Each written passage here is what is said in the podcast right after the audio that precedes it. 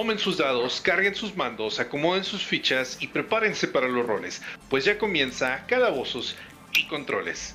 Bienvenidos, bienvenidas, amantes de la aventura, jugadores y gamers, aficionados y casuales por igual.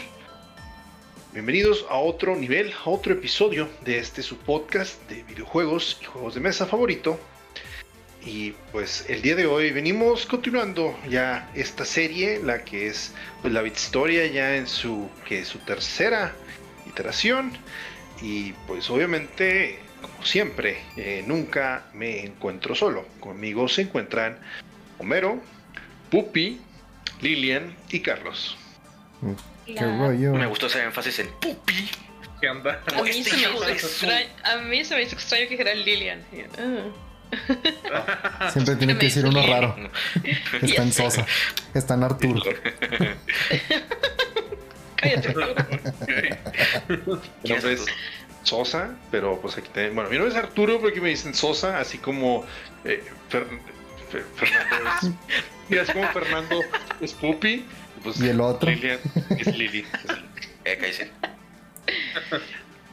En fin, basta de segundos nombres. Siempre, siempre que, siempre que me los presento, siempre tienen que reclamar algo que digo mal de su nombre, ¿se dan cuenta? Sí. No huevo. Yo no, güey, no, no hay No, no conmigo, nada. Eh, eh, al, contrario, o sea, yo soy el quien debe de aprenderse mejor. O sea, es Lili, no Lilian. Es Pupi, no Fernando. Y mucho Entonces menos. dile. Eh, eh, eh, eh, calmado, calmado. Entonces a, a Homero dile Homero Single, güey. Como en Facebook. Como estaba en Facebook. Homer Single. Ya Homer no. Single. Dejó de ser single cuando tuvo su, su novia. Ajá. Ahora Sí, esposa. exactamente. Sí, ahora es Homero Married. Homer Mary. Homer Married. Hubiera juntado. Homero juntado también. Esta será bueno. A ver, en fin, progresemos, continuemos. Aquellos que no aprenden de su historia están condenados a repetirla. O al menos así es como dicen. Las grandes tragedias siempre vienen anunciadas y es por eso que venimos a darles las noticias que quizá en un futuro prevengan una catástrofe. Así es que. ¿qué tenemos el día de hoy en lo que es el medio lúdico, chicos? Híjole, pues empezamos con excelentes noticias. Yo me emocioné muchísimo, amigos. A ver, Así es, miren. Xenoblade Chronicles 3 estaba. Eh, se había declarado que su lanzamiento iba a ser en septiembre de este año. Eh, se anunció en el direct eh, pasado de Nintendo. Y de la nada, eh, Nintendo anunció en Twitter de que Xenoblade Chronicles 3 iba a adelantar la fecha de lanzamiento para 29 de julio. O sea, se Oh. está adelantando dos meses. Órale, qué raro. Sí, fue, fue, fue el parchecito para decir este. Pues Breath of the Wild no va a estar todavía. Ándale. Sí, yo también siento que fue así como, mira, no vas a tener Breath of the Wild, pero, pero mira, te vamos a adelantar. El Blade of the Wild. Espera, Peter. Sí. Hay que Xenoblade Chronicles 3. De hecho, cambiaron la fecha de lanzamiento con la Splatoon 3. Splatoon 3 iba a salir en julio y ahora va a salir en septiembre. Entonces, como que Ah, lo sí. switcharon. Ajá, una Sí. no por otra. Sí. em, entonces, pues sí, va a salir en julio. Ahí nos mostraron un, un, este, un gameplay también del juego. Vas a controlar seis personajes al mismo tiempo, hasta siete. Va a ser un total desmadre. Ay, espérame, no tengo Xeno- tantas manos. Deja tú, lo increíble es que Xenoblade Chronicles es conocido porque cuando estás en la batalla, cada personaje está gritando cosa y media todo el tiempo. ¡Oh, cállate! ¡Oh! Flashbacks No de mames. Xenoblade Chronicles 2. De por sí, con tres done. mucho. Ahora You're con done. seís. O sea, No pues se la van a manches. pasar gritando y en el video, pues sí, no.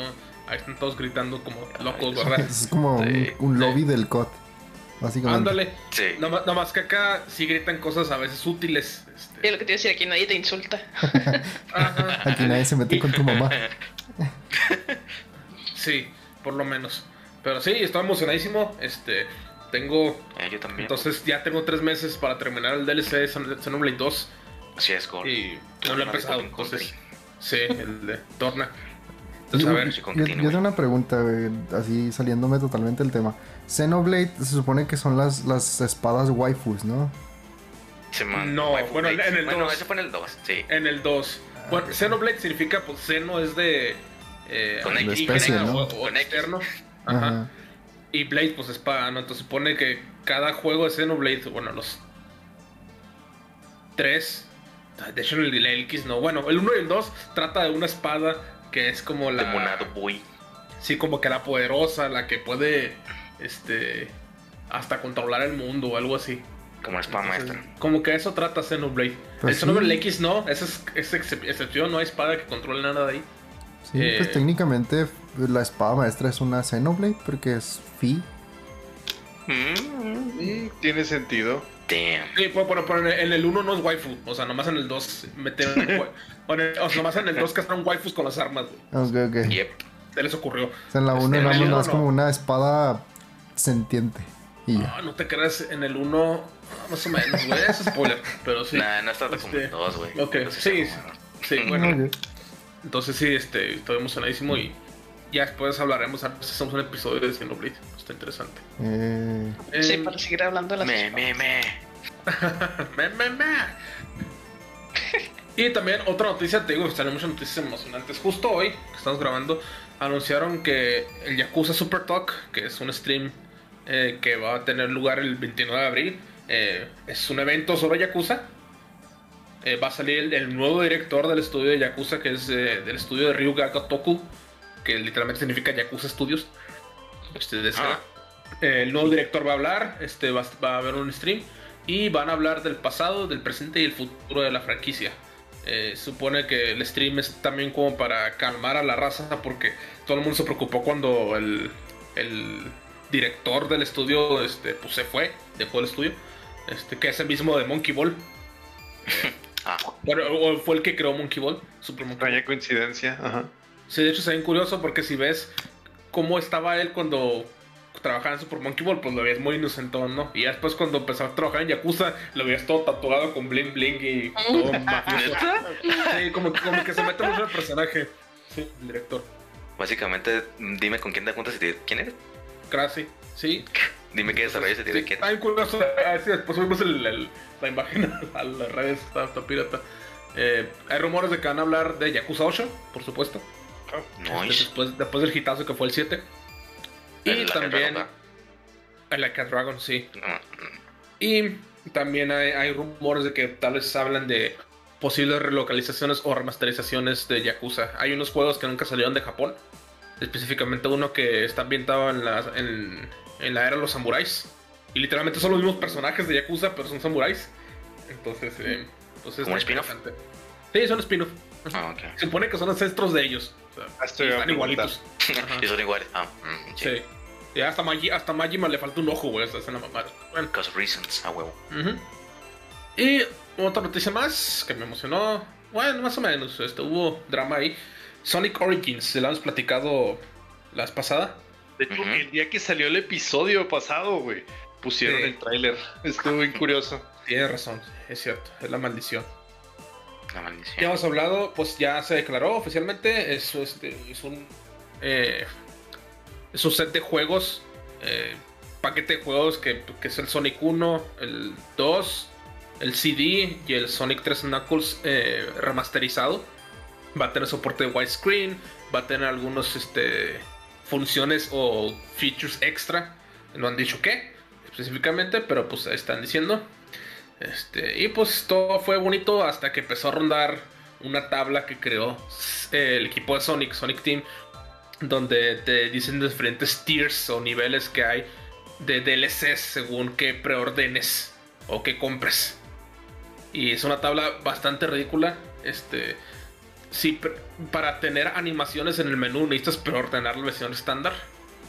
Y luego, si quieres la, las- la música de Genesis viejita, o de Genesis o del Mega Drive viejita, necesitas preordenar la versión deluxe digital, que cuesta como 5 dólares más. A mí se me hace una tontería.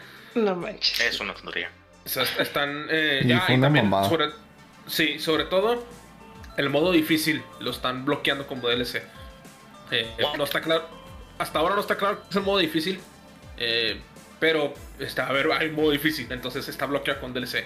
O bueno, decía, algo de hard missions. Entonces, quién sabe qué sean los hard missions. Sí. sí, la- lo, difícil es decidir si los quieres comprar o no. Eh, Sí. Pues, mira, son 5 dólares más. Eh, no es tanto, pero pues, o sea, ¿a qué Ah, grado llega Sega como para quitar este, cosas del juego para venderlo Sí. o para incentivo de pre-order? No tiene sentido. Yep. Sobre todo con Sonic. Ah, es, es por el boom que causó la película de Sonic. Por eso. Están aplicando mejor. la EA. Sí. De atrevió todo, tanto. no puedes escribir Sega sin atrevió. PEA. Y de hecho se confirmó Sega que... sí. sí, Cinea. De hecho hay, hay un, un meme que vi que, que está Sega, la- el font Sega, pero la LA están en el estilo EA. Sí. Está curioso. Ya todos lo sabían. Sí. Y O- o- se, confi- se confirmó que Christian Whitehead también está trabajando en, en este, en esta Ah. compilación. Preste. Ah, para hacer trabajo en un motor gráfico en el que están adaptando los juegos. Entonces, este, pues, el, que- el que contribuyó mucho a Sogrimania, pues ahí sigue dando. No, pues, sí, eso, es, eso es sello de calidad en realidad, güey. Sí, ajá. O sea que las, las, los cutscenes animados que supuestamente iba a tener este Sonic Origins es por DLC también. No, eso no. Este, No, eso sí viene unas, unas anima- Dice animaciones en el menú. No está claro qué significa eso.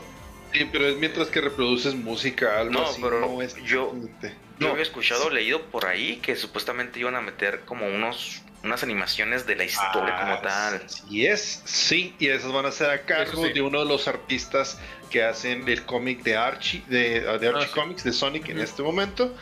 Ah, no me acuerdo ahorita el nombre, eh, pero sí, va a estar también involucrado. Y es que esto es más que nada porque el Sonic CD tenía escenas así animadas. Entonces, en aquel tiempo, Sí. creo que fue Toei quien hizo la animación. Sí, de los nudos de Dragon Ball. Ajá, y ahora pues le va a tocar a- al que al, al que dibuja los cómics de Archie. Con esa excelente rola de Sonic Boom. pues. Oh, güey, está así, chula. Así es.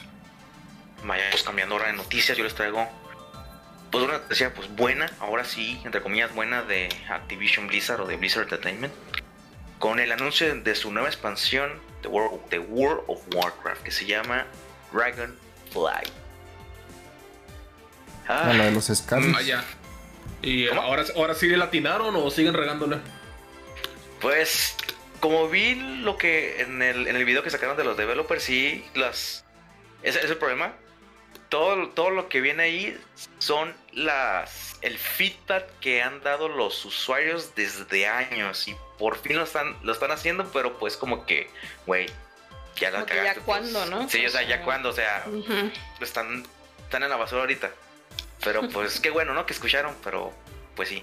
Y para resumir cómo, cómo es la expansión, es World of Warcraft, How to Train Your Dragon.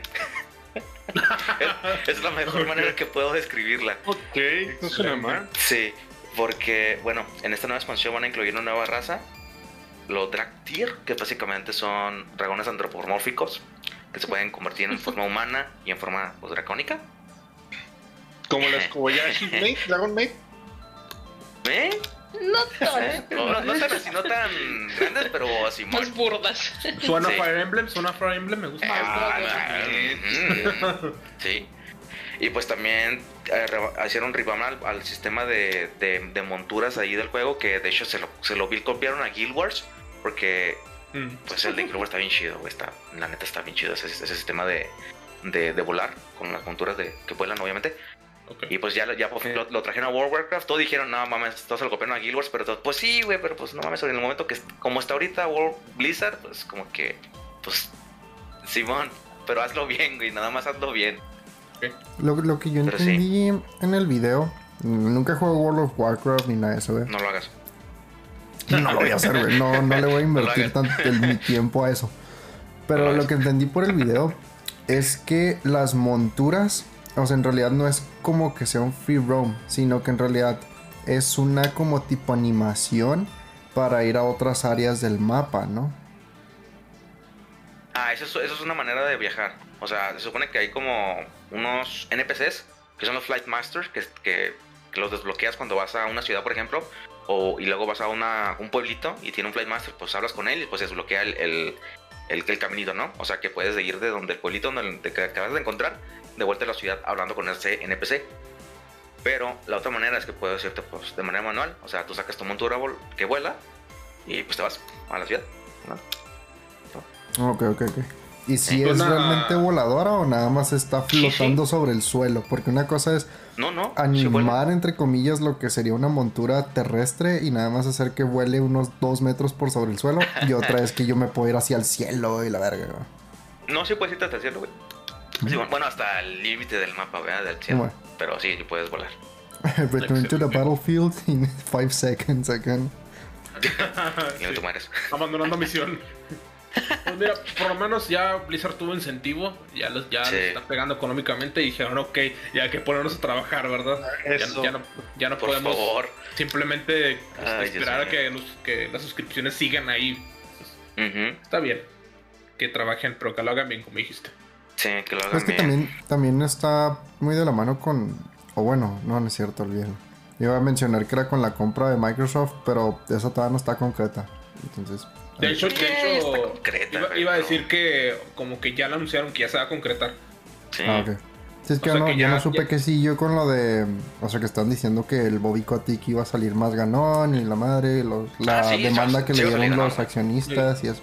Justo Sí, hoy sí, leí sí, que los sí, que todo el consejo y los accionistas ya aceptaron la compra, entonces ya se va a efectuar. Así Sí. que. Oh, Ah, ok, ok. Ah, ujú. Pues solamente espero está que, bien. sí, que sí la, que sí la, que sí salven a WoW porque no está en un estado muy deplorable. Pero hablando de otras cosas más, bueno, se puede decir que bonitas, pero pues eso no es bonito. solamente, solamente para los fanáticos que son de los Souls Like. Se anuncia una nueva edición para el juego de mesa de Dark Souls. Así es, si creen que pueden morirse nada más en forma virtual en, en la pantalla, no, también se pueden, pueden gastar 70 dólares para comprar morirse en una mesa. Mames, güey. Se figura como que es una ouija y invocas un monstruo para que te mate, ¿no, güey? Posiblemente, güey, no sé. Sí, no, Me da miedo, güey. Y ¿Te imaginas, güey? Llegas a cero, güey, y lo te quedas sobre la mesa así nomás, güey. You No. died. Así de la nada, güey. Empieza a sonar una voz, güey, como un locutor. You died. What? empiezas a jugar y en cuanto abanicas un palo, güey, te cansas, güey. sí, no. Y, y- y este, este cambio rodar, viene. güey. Este cambio viene a raíz de, de que la primera edición que salió estaba toda mal hecha, güey. Así, horriblemente mal hecha. Sí, o sea, nomás ¿O es una. Es una rata. Es una ¿no? errata. Eh, básicamente esta, esta nueva es una nueva revisión al, al libro, a lo que viene siendo el Oh. RPG del Dark Souls. Es un Eh, parche. Ándale, haz de Una cuenta. bandita. Pero porque está, es que lo hicieron muy mal. No, la neta no sé por qué eh, lo hicieron tan tipo mal. Overblock. Era, era, pues ya empezaron a llegar las revisiones a la gente que las preordenó. Y pues sí, obviamente estuvo mal. Lo, lo desarrolló una empresa que se llama Steam Forge Games. En los cuales este se basaron en un sistema de ah, ¿cómo se dice? un sistema eh, de patente eh, libre eh, o no recuerdo Ajá. bien el nombre eh, de open source pues basado General en la License. quinta edición de D&D ¿Simón? Ah, Ah, Se basaron en, en- en esta para hacer e- ellos mismos su propio RPG de Dark Souls. Sin embargo, está llenísima de errores. O sea, entre ellos está el hecho de que el caballero no tiene la fuerza suficiente para utilizar su armadura inicial. O sea, por ejemplo, el, el- el caster con los stats iniciales ni siquiera podría agarrar las una de las armas que tiene recomendadas. Y luego Los también, Dark o sea, Souls, por güey. ejemplo, lo que es Es, este. es el toque Dark Souls. Sí.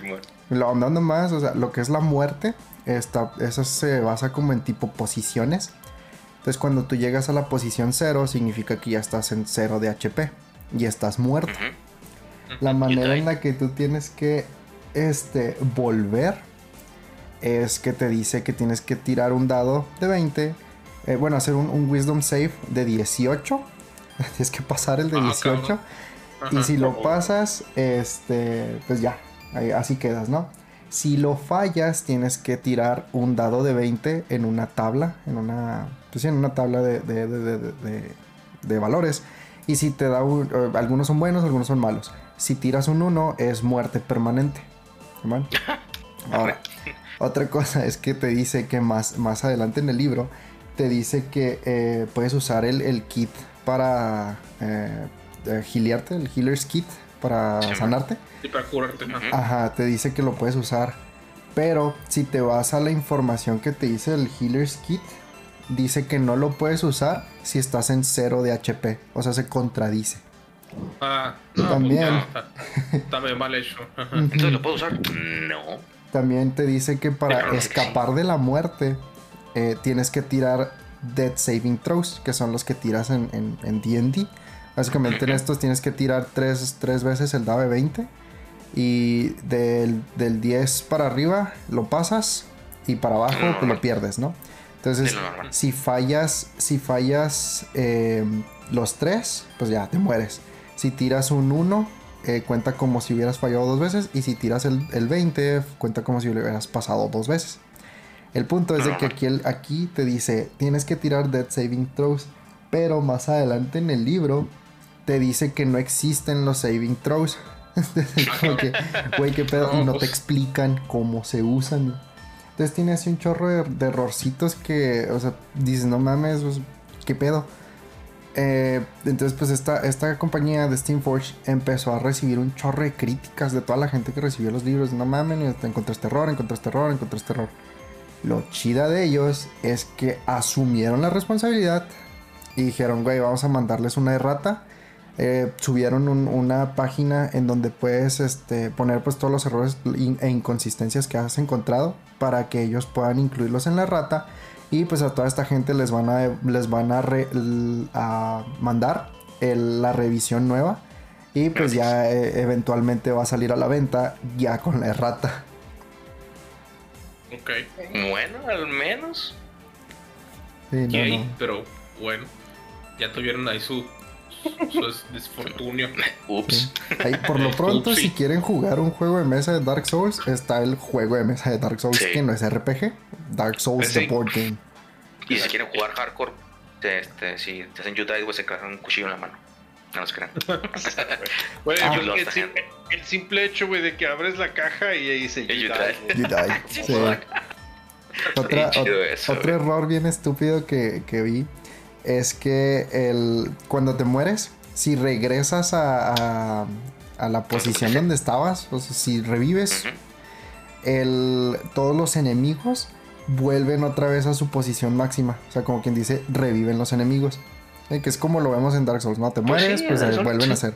El pedo es de que si tienes una party, o sea, si estuviéramos jugando nosotros cinco y yo me muero, o sea, si ustedes ya limpiaron todos los cuartos y yo fui el único que me morí y vuelvo a donde estaban ustedes, todos los enemigos reviven.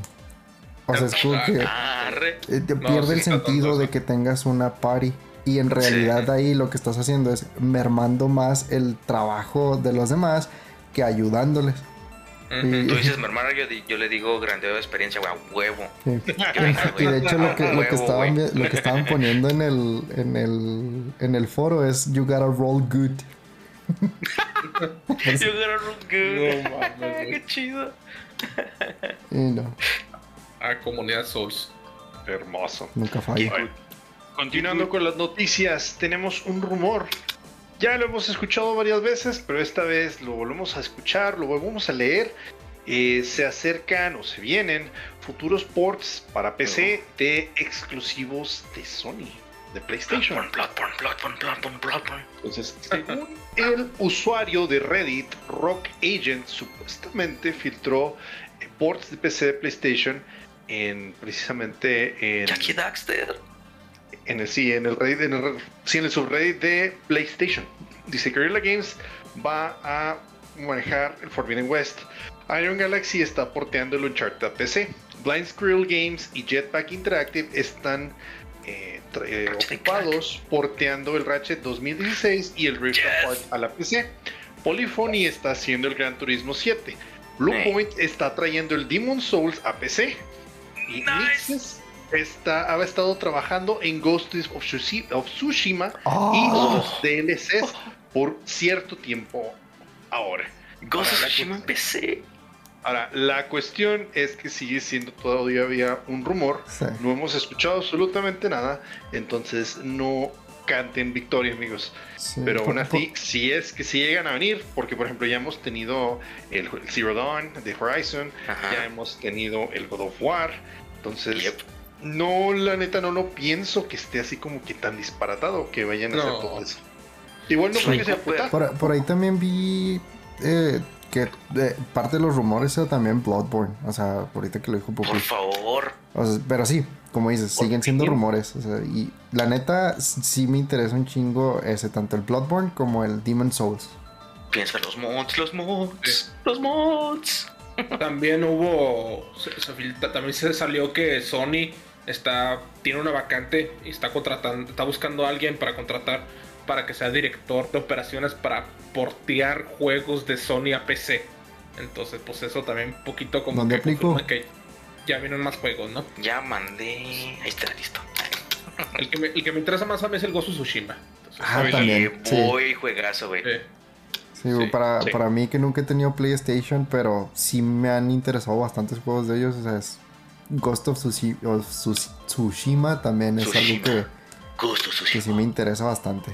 Y pues sí, como dice Pupi, los mods. ¿eh? Eh, Sí. Mira, favor Jack and Daxter. Imagínate a, vida- a Elmo, güey, en Ghost of Tsushima, sería hermoso, güey. A mí los Pero- únicos juegos que siempre me interesaron fueron los Kingdom Hearts, que sabía que nada más eran de PlayStation. Pero pues como Ya ya, están en todos lados. otros lados, ya están en otros. Ajá. Yo Y pues ahorita, ahorita la neta, pues el The Last of Us y el Spider-Man. Nada más esos. Mm, Mm. Me interesaría. Jack son los and que más Daxter. difícil se me hace. Pero voy a ver A lo mejor, pasa. a lo mejor el Spider-Man no lo veo tan difícil, pero Sí, el otro no. sí. Pues a ver. Bien, bien, bien. Continuamos. Ahora nos vamos a agarrar, sí, agarren sus palomitas, amigos, porque se vienen un chingo de noticias de películas, ¿eh? Primero que Uh. nada, Sega anuncia la película de Streets of Rage. Uh, Híjole. Bueno, Wow. yo sé que yo sé que ustedes a lo mejor no se emocionan tanto como yo porque Ah, yo tú soy sí. esta franquicia. Me emociono por ti. Retro. Sí, estoy, sí, estoy súper emocionado con eso. Y más porque supuestamente el guion fue escrito, todavía no ha sido revisado, pero fue, hubo un guion escrito por el guionista de la saga de John Wick. Damn. Así es que Vaya. Street of Rage, para los que no saben, es un juego, es un beat 'em up, o sea, es un juego de madrazos. Y pues John Wick también es una película de madrazos, entonces... Plomazos, por que- favor. Y plomazos, yo creo que el... Mira, No, mientras, el mientras no se sienta, perfecto. Mientras no se sienta como un John Wick, todo bien. Nah, John o sea, Wick no, es no me gustaría crudo. ver John Wick con un reskin, güey. No tiene nada que ver. Nah, no creo, para nada. Para nada. Pero pues mientras tanto tenemos eso. También It Takes Two va a tener su película en Amazon. Y adivinen qué. Dwayne Johnson, La Roca, de alguna forma está involucrado. Todavía no sabemos exactamente cómo. Ah, Dios Y va a salir con su, con su camisa de botones café. Sí, Y va a andar en una, en una jungla cuadros. probablemente. Y con sus pantalones kaki. Sí, claro, claro. Y con Jack Black al lado, a huevo. Con sus Y de, películas. y de alguna manera van a meter a Vin Diesel, güey. Sí, ya Jack Black. A Vin Diesel. Sí, la Y familia. bueno, luego, para siguiente, ah, y esto acaba de salir, lo acaban de tuitear hace dos horas a través de la cuenta de eh, Nintendo of America, y menciona Don Shigeru Miyamoto, que eh, hablando con los, eh, con su socio en el estudio que está detrás de la película de Super Mario, han decidido atrasar el estreno de la película No. hasta primavera del 2023 No. para las fechas el 7 de abril en Estados Unidos y 28 de abril en Japón. Eh, No dice, entendemos mucho la frustración. No, la neta no. Igual siempre, normalmente cuando retrasan películas y lo hacen uno o dos años más, o sea, a veces hasta más, entonces no afecta Sí, tanto. e igual es una película, o sea, no, honestamente no, no me siento tan, tan mal como si retrasaran un videojuego. Sí, igual Miyamoto Senpai dice mis más profundas disculpas, pero prometo que valdrá la pena la espera. Pero también Digo va a decir frase, eso de frase. una Digo película retrasada vale más que una película que... Sí, ah, A ver. Pusheada. Ajá. Eh, claro. Santa Cachucha ya dijo la frase. Pues es es el estudio que hace las películas de Minions. Entonces, vamos a ver. Illumination. Ah, Sí. Illumination. para Illumination, sí. Mm. Era si me sabía el nombre. Eh, bueno, y hablando, seguimos de películas. Anunciaron la película y bueno, me parece que desde el 2013 más o menos ya habían dicho que iba a existir esta película de Dungeons and Dragons. Eh, pero ya por fin acaban de anunciar el nombre que tendrá, que será Dungeons and Dragons Honor Among Thieves. el honor entre los ladrones. Suena título de, de Uncharted. Aladdin. Sí, yo también pensé lo mismo. Aladdin, güey, también. De Alibaba y los 40 ladrones. Ah, Sí. huevo. Y pues en esta película, mm, no sé si van a ser los protagonistas, pero yo creo que sí, va a salir Chris Pine. Chris Pine es el chavo que sale con Wonder Woman El hermoso. en la película de Wonder Woman. sí, la el primera? muchacho. Sí, en la primera. El Ah, también sale en la ¿verdad? 2. Sí. Sí. Sí, un soldado. Ah, no, no la vi. pero sí. Sí, no la veas, no vale la pena. Sí, sí. Eh, va a salir también Hugh Grant, que este es un actorcillo que sale en varias películas de, amor, como Notting Hill y el diario de Bridget Jones y cosas así. De un Bridget funeral. Pero también sale en The Gentleman de Guy Ritchie. Recomendada, amigos. Uh, Ay, esa no es de, esa no es de amor, sí. No, ajá, por eso le digo. Sí, Y también sale esta chica, Sofía Lillis, que ella hace a Beverly en la película de It. cosa. Ah, Sí, la de cabello cortito, güero, ojos. Sí, la color. pelirroja, la chava pelirroja. Ah, sí, pelirroja, pelirroja. eso dije. Es la que después la cambié a película Sí. se corta el cabello. Sí, ma, Ujú. ella. Bueno, ellos son los algunos de los que van a salir en esa película y también anunciaron que va a salir una película de Minecraft que no no sé cómo eh, cómo va a funcionar o de qué se va a tratar, pero lo más sorprendente para mí de esto es que la va a protagonizar Jason Momoa. Hermoso. Necesitabas a alguien cuadrado para hacer el papel, ¿no? No, es que necesitas a alguien mamadísimo, güey, para que me pueda imagino. golpear troncos y poder sacar madera. Pues es lo que me imagino, imagino a Jason Momoa, güey, con un traje de Steve, güey, así todo cuadrado. Y luego con un, un pinche árbol, güey. Qué chido.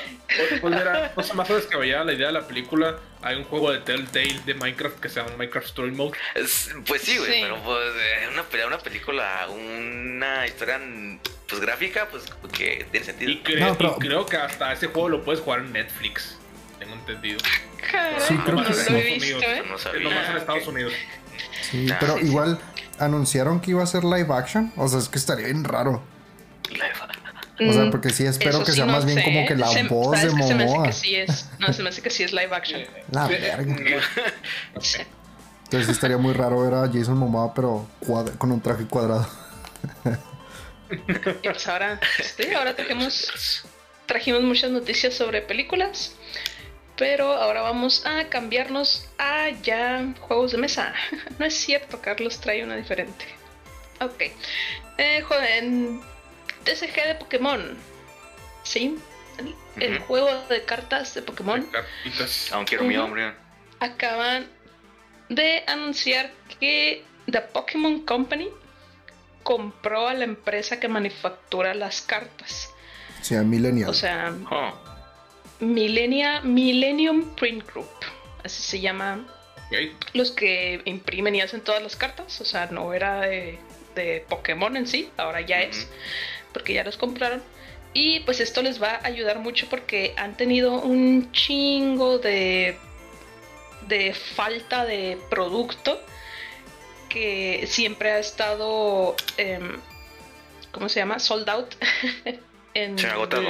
Sí, Está agotado. agotado en todos lados. Hubo un chorro de noticias que salieron de gente en los Targets, en los Walmart, peleándose a golpes por agarrar las, las cajas de las cartas de Pokémon. Si tienen nombre, los Eh, entiendo. Así súper feo se pusieron las cosas, o sea, de que la gente literal peleándose a golpes por las cartas porque no había, o sea, faltaban muchas. Pero pues ya ahora que los compraron, pues sí se espera que ya eh, con esta inversión con esta inversión puedan eh, aumentar mucho la producción de las cartas y pues que ya no falten con O toda sea, la lo que, ah. que toda la gente la quiere. Sí, o sea, al es básicamente es un quítate, yo lo hago. Pues en realidad no, No. porque sería Quítate, más bien ayudo. como que vente, yo te ayudo exactamente. Ah, Vente, vamos a hacerlo los dos para que sacar más lana a todos. Y así. Claro, ajá. Sí, o sea, no, no es una adquisición porque eh, no lo estén haciendo bien. Es una adquisición porque quieren aumentar lo que es La el- producción. el- ajá, la producción de ellos, manteniendo la calidad que siempre han tenido. Ah, ok. Entonces, o sea, Se por eso es que la- pues ahí feria. Ajá, o sea, básicamente es inversión a largo plazo, güey. ¿Qué hago? Pues la Pues- compro y le meto galleta y, y sí. Esperemos que con eso también la, la- la economía de- del juego, del TCG como tal, mejore, porque si hay cartas bien caras, que, que realmente... pues, Sí, o sea, pues la- la- eh, vimos un vimos 360, en este mismo fin de semana vimos un Umbreon en, ¿qué? 360 dólares. 360. Sí, el. VMAX. Ah. ¿Y era foil? Sí. Ah, está, bien, Ah. boni- está bien bonito, güey, pero no iba Sí. a costar 160 baros. Ujú. Nah, pues no, por supuesto que no. Igual también no te vas al 700 sí. pendejo. No, te creas. ¿No te vas al pendejo de Logan Paul o cómo se llama el Sí, güey? sí, sí, o sea, pero, eh, eso es porque son primeras ediciones, o sea, se entiende, pues, de la compañía no las va a fabricar nuevamente, güey. pero bueno, a menos de que hagan reprints en algún set X. Pero sí, Sí, esto es sí. más que nada para lo que comentaba Lilian, o sea, se están, se está, se está teniendo más demanda de lo que hay un, eh, sí, una oferta. Abasto. Producto. Eh, pasando a otras noticias, eh, pues igual y pueden ser un juego de mesa, este, si están sentados y tienen el control del Xbox en una mesa. Eh, anunciaron lo que es la operación Monarca, un crossover de el Warzone, Call of Duty Warzone con Godzilla. Está bien raro. Cabrón. Sí, el, el tráiler está extraño. Eh, se filtraron trajes que van a salir para los personajes. Están bien feos. O sea, es- pues, literal es un chango con, con, con traje táctico. Que viene sé siendo pues, el de King Kong. Y está el otro que es el, eh, Godzilla. Pues también es. Traes el de dinosaurio, pues, igual con armas. Y está el de Mecha Godzilla. Eh, se ven Ah, feos. ¿estará chido, no? Mm. Ah, está feo. Bueno, a mí no me gustaron, a mí se me hicieron feos, pero pues siempre, siempre hacen algo que la caga. Eh, Claro. Entonces, no. Anunciaron fechas, o sea, eh, sí, la verdad no recuerdo qué fecha es, pero sí es pronto. Igual este va a ser en el mismo mapa que ya tenemos, que es el de Caldera. Y pues nada, si les gusta Warzone y Godzilla, pues dense. Ahí está. Pues ahí está. Ey. Y en una. Creo que va a, ser, va a ser esta semana porque esta semana... eh, Se acaba la temporada, ¿no? Miércoles, jueves, acaba la temporada y comienza la nueva. Y ya anunciaron Sí. que el 27 eh, es la nueva actualización. Entonces yo creo que lo meten. Sí, a lo mejor y ahí. este, pues a ver, a ver de qué se trata. No, no sé si vamos a ver a Godzilla o a King Kong destruyendo el, el- el mapa. O si en realidad nada más era como. Ah, hay una nueva chingada nuclear aquí. Vayan y véanla y, y ya. Y las skins. Estaba diciendo a la raza de la comunidad que imagínate que King Kong y Godzilla destruyen el mapa de Caldera y por eso tienen que regresar a Verdansk.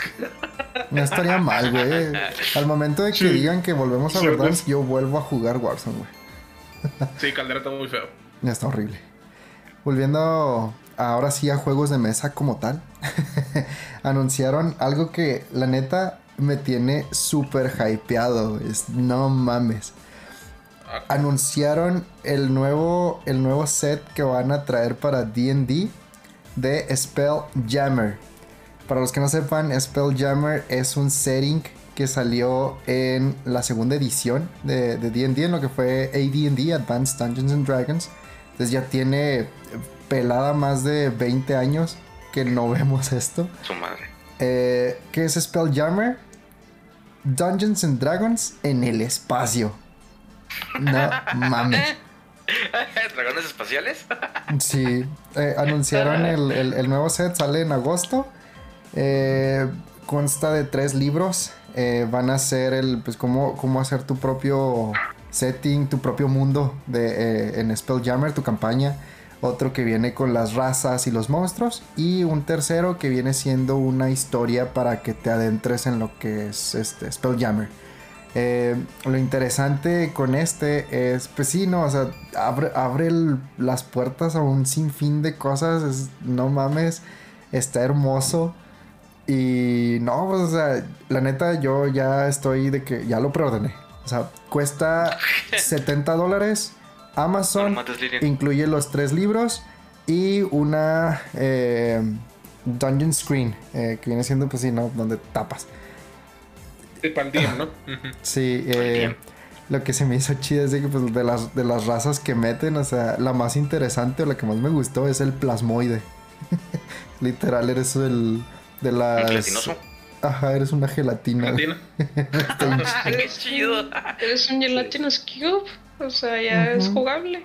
De cuenta. Pero, pero ya no eres un Ya, cubo, pues, ya. eres un gelatinos uh, humanoid. Ya empecé. Slime. Ujú.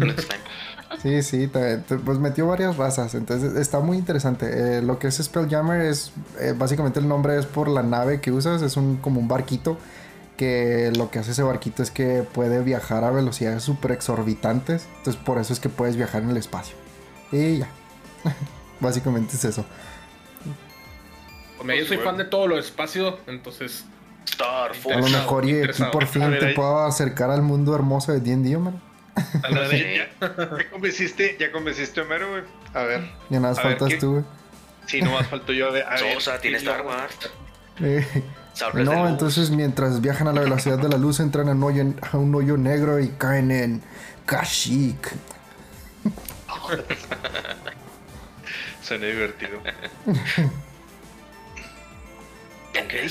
Bueno, estamos ahora ya informados, más que informados, y es hora de continuar esta campaña que le llamamos La Historia en su tercer capítulo. ¿Están listos, amigos? Sí, capitán. Damn. My body is ready. Va, ok. Pues bueno. Los 70s. Una década de prosperidad e innovación en muchos aspectos. La música adquiriría sus primeros rockstars y varios géneros musicales se formaron.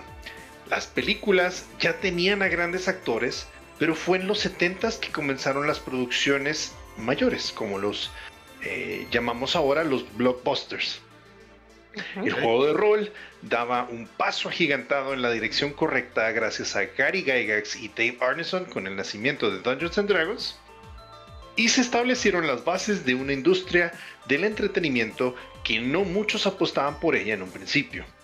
Conocimos la gloria de Atari y el mundo estaba listo para recibir una nueva década llena de oportunidades y esperanzas. Yay. Pero todo cambió cuando la nación de fuego atacó. No. Pues, pues pese a todo este, esto, el camino no fue miel sobre hojuelas todo el tiempo. Como vimos en la carrera de Nolan Bushnell y Ted Dabney en Atari, tuvo tropiezos, tuvo, tuvo tropiezos que Así como tú. Ah, Simón, sí, sí. huevo. Eh, exactamente, a huevo. Sí. Qué buen Incluso ejemplo. al ser errores, ayudaron a transformar la industria en lo que soy. Pero Atari no fue la única empresa de videojuegos que tuvo que lidiar con problemas legales. En 1981, después de que un joven Shigeru Miyamoto creara Donkey Kong y Nintendo lo publicara, recibiría una demanda de parte de Universal y marcaría un precedente en el uso de propiedades intelectuales. Esta es una historia que comentamos muy levemente en varios episodios de personajes ilustres, creo que en el de Shigeru Miyamoto, Sí. Y habíamos prometido hablar más a detalle sobre el primer gran triunfo legal de la Gran N. Y ocurrió así. Chan, chan, chan. Había una vez, no, no sé qué era, este. Bueno. Sid Sheinberg, o Sheinberg, presidente de Universal y Music Corporation of America, MCA, estaba tratando de encontrar una manera de introducirse en el incipiente negocio de los videojuegos pues, eh, con- junto con su compañía, ¿verdad? Un sector que estaba en pleno auge. Ya sabemos que pues los videojuegos eran el boom y todo el mundo quería formar parte de ello. Por eso todo el mundo quería hacer sus consolas y por eso tuvimos en la Odyssey, la ColecoVision, la VCS, el RCA Studio y el ¿qué? El Channel F de Fairchild. Teníamos un chingo de consolas. Pues bueno, Universal dijo, pues ¿por qué no? Vamos a intentarlo. Entonces, en abril de 1982, Sheinberg escucha hablar por primera vez del éxito sin precedentes del juego de Nintendo, Donkey Kong. Se lo hace saber a un abogado de la compañía y le dice que investiga sobre el trama. El abogado concluye en su análisis que la trama de la obra se basa inconfundiblemente en King Kong y que por lo tanto se trataba de una infracción del copyright de Universal tanto por los personajes como por el escenario. Ah, Pues- sí, man. Está un poco parecido, pero. Ya están locos, güey. Sí, pues, o sea, cabe mencionar que no hacía mucho tiempo Universal había sacado un remake de la película de, Donkey- de King Kong de los 1930s y pues había, había ya tenido su éxito, ¿verdad? Entonces, pues ven algo así parecido ya como, ah, cabrón, ¿qué, qué pedo aquí? Entonces, Sheinberg también escucha que Nintendo tenía un acuerdo de licencias con Coleco, la empresa de juguetes que se hizo famosa por la consola ColecoVision. Nintendo tenía un acuerdo con Coleco para que estos también pudieran lanzar Donkey Kong. Así que Sheinberg ve el momento perfecto para entrar en el sector, se reúne con Arnold Greenberg, que es el presidente de Coleco en ese entonces, y le propone invertir en la compañía y ser socios. Ante la negativa de Greenberg, la respuesta de Universal fue advertir a Coleco que serían demandados por violación de derechos de autor si finalmente lanzaban Donkey Kong para la consola ColecoVision. Al día siguiente, Universal envía un mensaje a Coleco y a Nintendo y les da 48 horas para cesar la comercialización de Donkey Kong, incluyendo no solo el videojuego, sino cualquier tipo de merchandising que hiciera referencia al título, así como todas las ganancias derivadas desde el lanzamiento. Se fueron jefes. No querían nada. Sí, sí, sí, sí. Después, sí es como nacieron los ninjas de Nintendo. Eso apenas iba a decir, le aplicaron la Nintendo, Se entrenaron para este momento, güey. La nación de Nintendo atacó, güey. Mi- Mientras Universal atacaba, Nintendo estudiaba la espada, güey. No, güey, bueno, la pluma, güey, del Cease and Desist.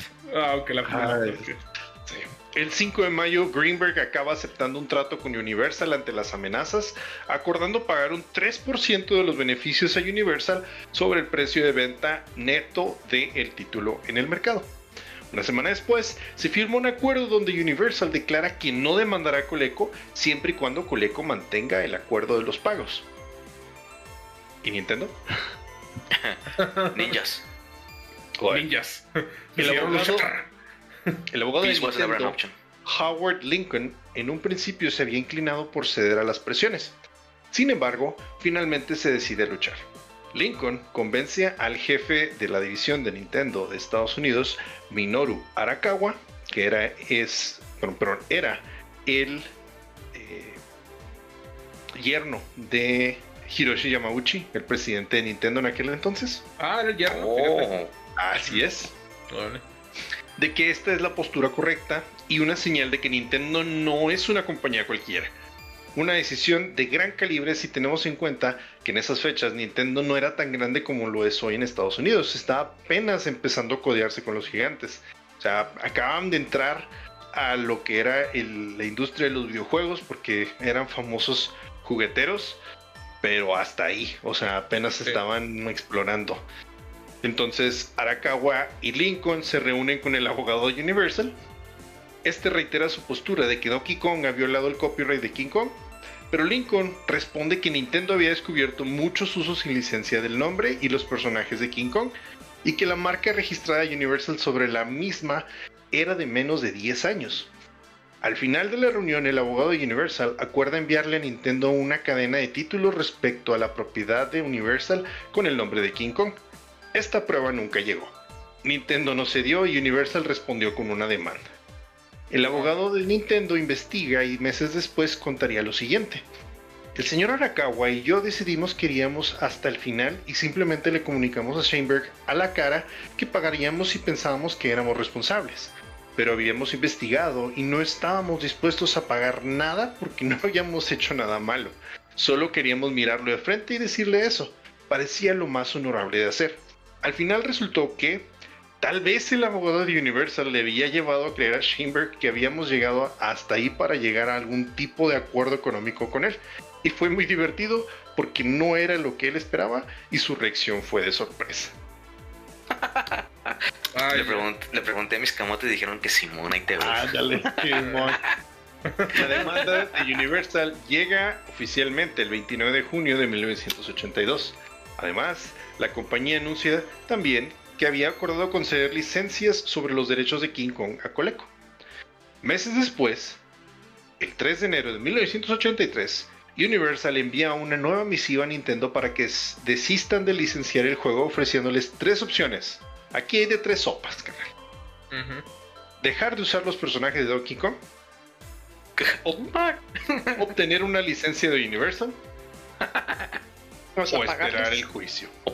Ah, Oye, pero entonces la demanda, la demanda era a todos los personajes de Donkey Kong. ¿no? Yo creí que nomás era a Donkey Kong que a sí, Donkey el Kong como tal. personaje. No. O sea, incluía a, a, A Mario, a Peach. No, bueno, pues en ese entonces no era Mario Peach, era Jumpman y. Bueno, Yo eh, Paulín, y Paulín. Y la niña. Perdón. sí. Paulín, sí, man. Bueno, Lincoln contrata a John Kirby para representar a Oh, Nintendo Kirby. en los Oh. tribunales. Kirby había ganado otros pollo. grandes casos de la época, donde figuraban grandes nombres como PepsiCo o Warner. Y Dios. Ay. Bueno, próxima- próximamente Dios. Una vez contratado, Kirby investigó el desarrollo del juego, tomó declaraciones a Shigeru Miyamoto y al propio presidente de Nintendo, Hiroshi Yamauchi, en Japón. Según explicó. Miyamoto a Kirby, él pensó desde un principio en, en un, primen- en un momento llamar al personaje King Kong, ya que se trata de un término genérico en Japón para cualquier mono grande. Ah. Güey, este, cuando dijiste, cuando Miyamoto está hablando con Kirby, güey, imaginé a Miyamoto hablando con la pinche bolita rosada, güey. No ¿Qué opinas, Kirby? güey. Créeme, busqué demasiadas fuentes y en todas siempre ilustraban, o sea, en vez de que pongan, a- o no sé, una caricatura de John Kirby así, el, el humano, siempre estaba Kirby, güey, así apuntado con, con una reglita y apuntando a un pizarrón, güey. Siempre, siempre me tocó verlo así, güey. Pobrecito John Kirby. Nadie lo reconoce. Sí. De hecho, si buscan, hay este documental que se llama High Score en Netflix. Sí. En, en uno de los episodios lo entrevistan porque hablan también de esta demanda y ahí sale él y ahí, ahí platica su experiencia. De hecho, Pensé que, que me ibas a decir que animaron a Kirby hablando. Sí, mo- recién había fallecido cuando salió el, el documental, entonces al final del capítulo sí ponen In Memory of John Kirby.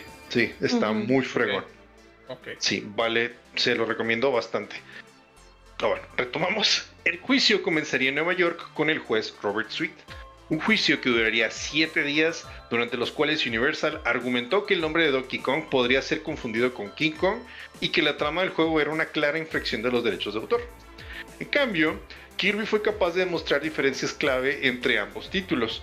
Además, lo más importante, alegó que Universal no tenía los derechos de los personajes de King Kong y que de hecho desde 1975 en una demanda anterior con otra compañía de películas que se llama RKO Pictures había quedado demostrado que la trama de King Kong era de dominio público amigos.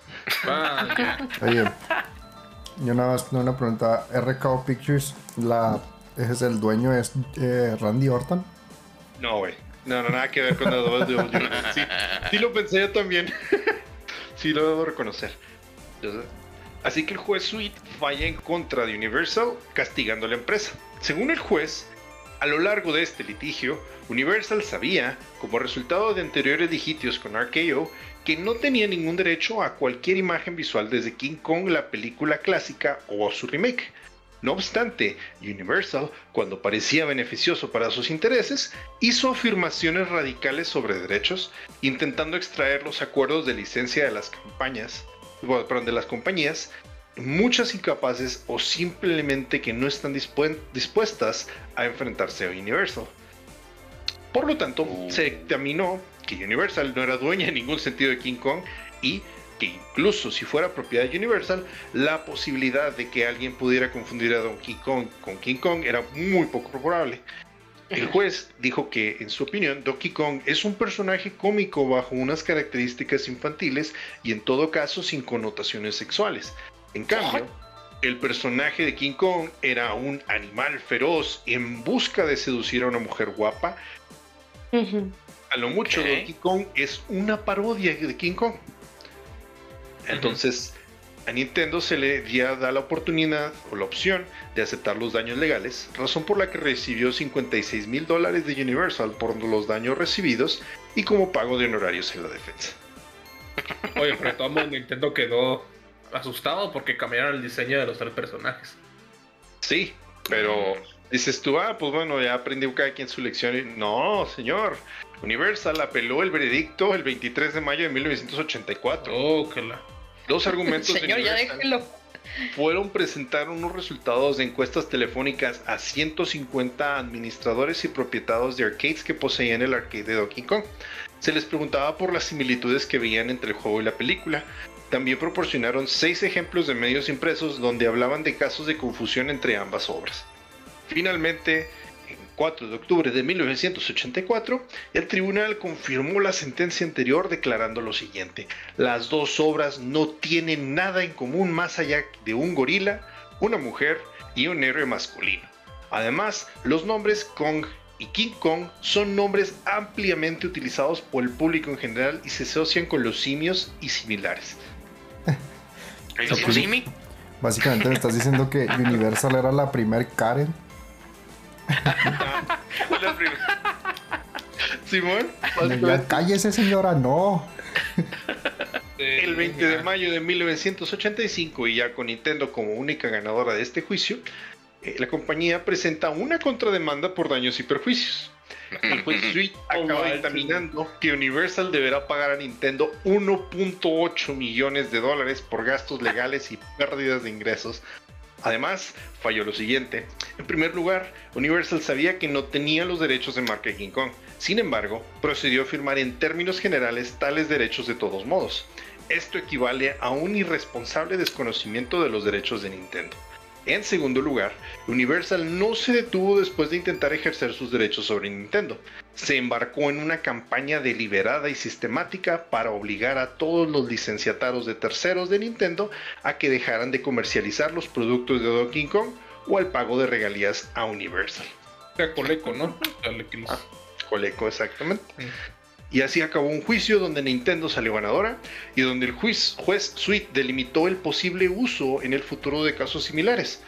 En este caso, desde el abuso de un gigante por seguir enriqueciéndose de unos derechos que ni siquiera le pertenecían. El intento de una gran compañía por hacer uso de los costosos tribunales para obtener más beneficios. Uh, Gracias a esta sentencia, Donkey Kong pudo continuar siendo el juego que soy, toda una leyenda del ocio electrónico. Mientras, el abogado que salvó a Nintendo en el juicio y al gorila de las plataformas, el señor John Kirby, recibió de Nintendo en señal de agradecimiento un velero valorado en 30 mil dólares de los 1980, Órale. un precioso Nice. velero bautizado como el Donkey Kong, o sea, de Donkey Kong, y al que Nintendo había registrado con los derechos a nivel mundial para usar el nombre exclusivo en veleros. O sea, John Kirby tenía la facultad mundial de poder llamar a sus veleros Donkey Kong si él quería, pero nadie más podía ponerle Donkey Kong a sus botes. No Así mames. que. wow, qué power move. Eh, Ese, ese- ese- ese es como el, el, Perry Revenge más cabrón que viste. Sí, O sea, güey. mira, mira, Universal, yo sí voy a registrar el nombre para los veleros, güey. O sea, Toma. no Literal le regaló el shiny más shiny del mundo. Peleas de derechos. Ah. Ya, ya pues el, el resto de la historia pues lo sabemos, que era Masahiro Sakura y quería hacer esta Twinkle Popo y después lo terminaron cambiando por Kirby y ya esto fue asegurado en un par de entrevistas con Shigeru Miyamoto y varios de estos eh, personajes ilustres eh, hablando de eso, o sea, de ah, pues sí se parecía, pues lo pusimos y lo, ah, no, pues es que sí lo hicimos en honor a él o este y ya, pues entonces esa es la historia de la gran demanda de Nintendo con Universal. Damn. Es hermosa, está muy chida, es muy famosa, pero ese no es el único caso interesante que tuvimos en esos tiempos. Damn, ahora sigue la parte de Godzilla. Oye, oye, lo más, lo más gracioso de esa demanda es que ahora el mundo de Nintendo está en el mundo de Universal Studios. Sí, Sí, sí, cierto. Sí es cierto. Ahora son amiguitos. sí. How the turntables. Ujú. Pues Universal ahora es nuestro. Sí. No, pásale el par. En 1984, una compañía japonesa llamada Data East, a lo mejor les suena porque era de hacía bastantes juegos de maquinitas, lanza al mercado un juego llamado Karate Champ, que es considerado por muchos el primer juego de peleas de la historia.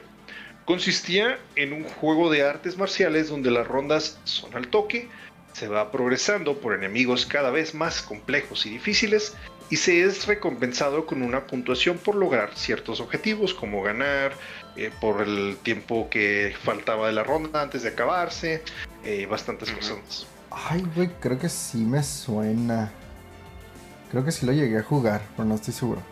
Ah, qué chido. Bueno, esto no es para nada parecido a lo que tenemos hoy en día, pero en aquel entonces la, era la creación de un nuevo género de videojuegos. Y cuando la compañía norteamericana Epix copió el juego bajo el nombre World Karate Championship, Data East los demandó. Lo que se vendría a continuación es clave, puesto que lo que en un principio se había dictaminado como plagio por un juez fue desestimado cuando Epix lo llevó a la Corte de Apelaciones del Noveno Distrito de Estados Unidos. Y es que sí, ambos juegos tenían bastantes similitudes. 14 movimientos, tenían modo de uno o dos jugadores, tenían golpes específicos, tenían movimientos específicos, los escenarios detrás de los personajes cambiaban, ambos tenían rondas de 30 segundos y ambos contaban con presencia de un referee. Pero la apelación tuvo éxito porque no había una similitud sustancial entre ambos videojuegos, puesto que las similitudes encontradas son inherentes a todos los juegos de karate. ¿Por qué es importante esto? Porque las cortes de Estados Unidos se basan en precedentes para la toma de decisiones en juicios a futuro. Y el hecho de que esto no fuera plagio significa que sería muy difícil que algo lo fuera. Es lo que te iba a decir, porque por ejemplo, hoy hay muchas copias, o sea, por ejemplo, Ubisoft sacó su juego estilo Breath of the Wild que se llamaba Immortal Phoenix Rising. Es un Breath of the Wild, güey, está igualito. y tiene mecánicas y todo, y pues ahí no pueden demandar El Genshin Impact también está igualito al Breath of the Wild. Sí, es, precisamente a lo que O sea, o sea, y volvemos al caso de los géneros. Pues, todos se parecen, pero a nivel detalle siempre hay algo que logra diferenciar a cada juego del resto. O sea, imaginen, traten de imaginar qué hubiera pasado si Capcom hubiera patentado el Hadouken. El pollo, O sea, el, como sea el ataque. Sí, el ataque. No sé, ¿salen mm. ¿sale en otros lados o qué? ya no hubiera podido existir el Kamehameha. ya no existiría el Kamehameha. Ah. Digo, el, Hadouken, el Art of Fighting y King of Fighters utilizan el Haoshokoken, que es básicamente lo mismo que el Hadouken.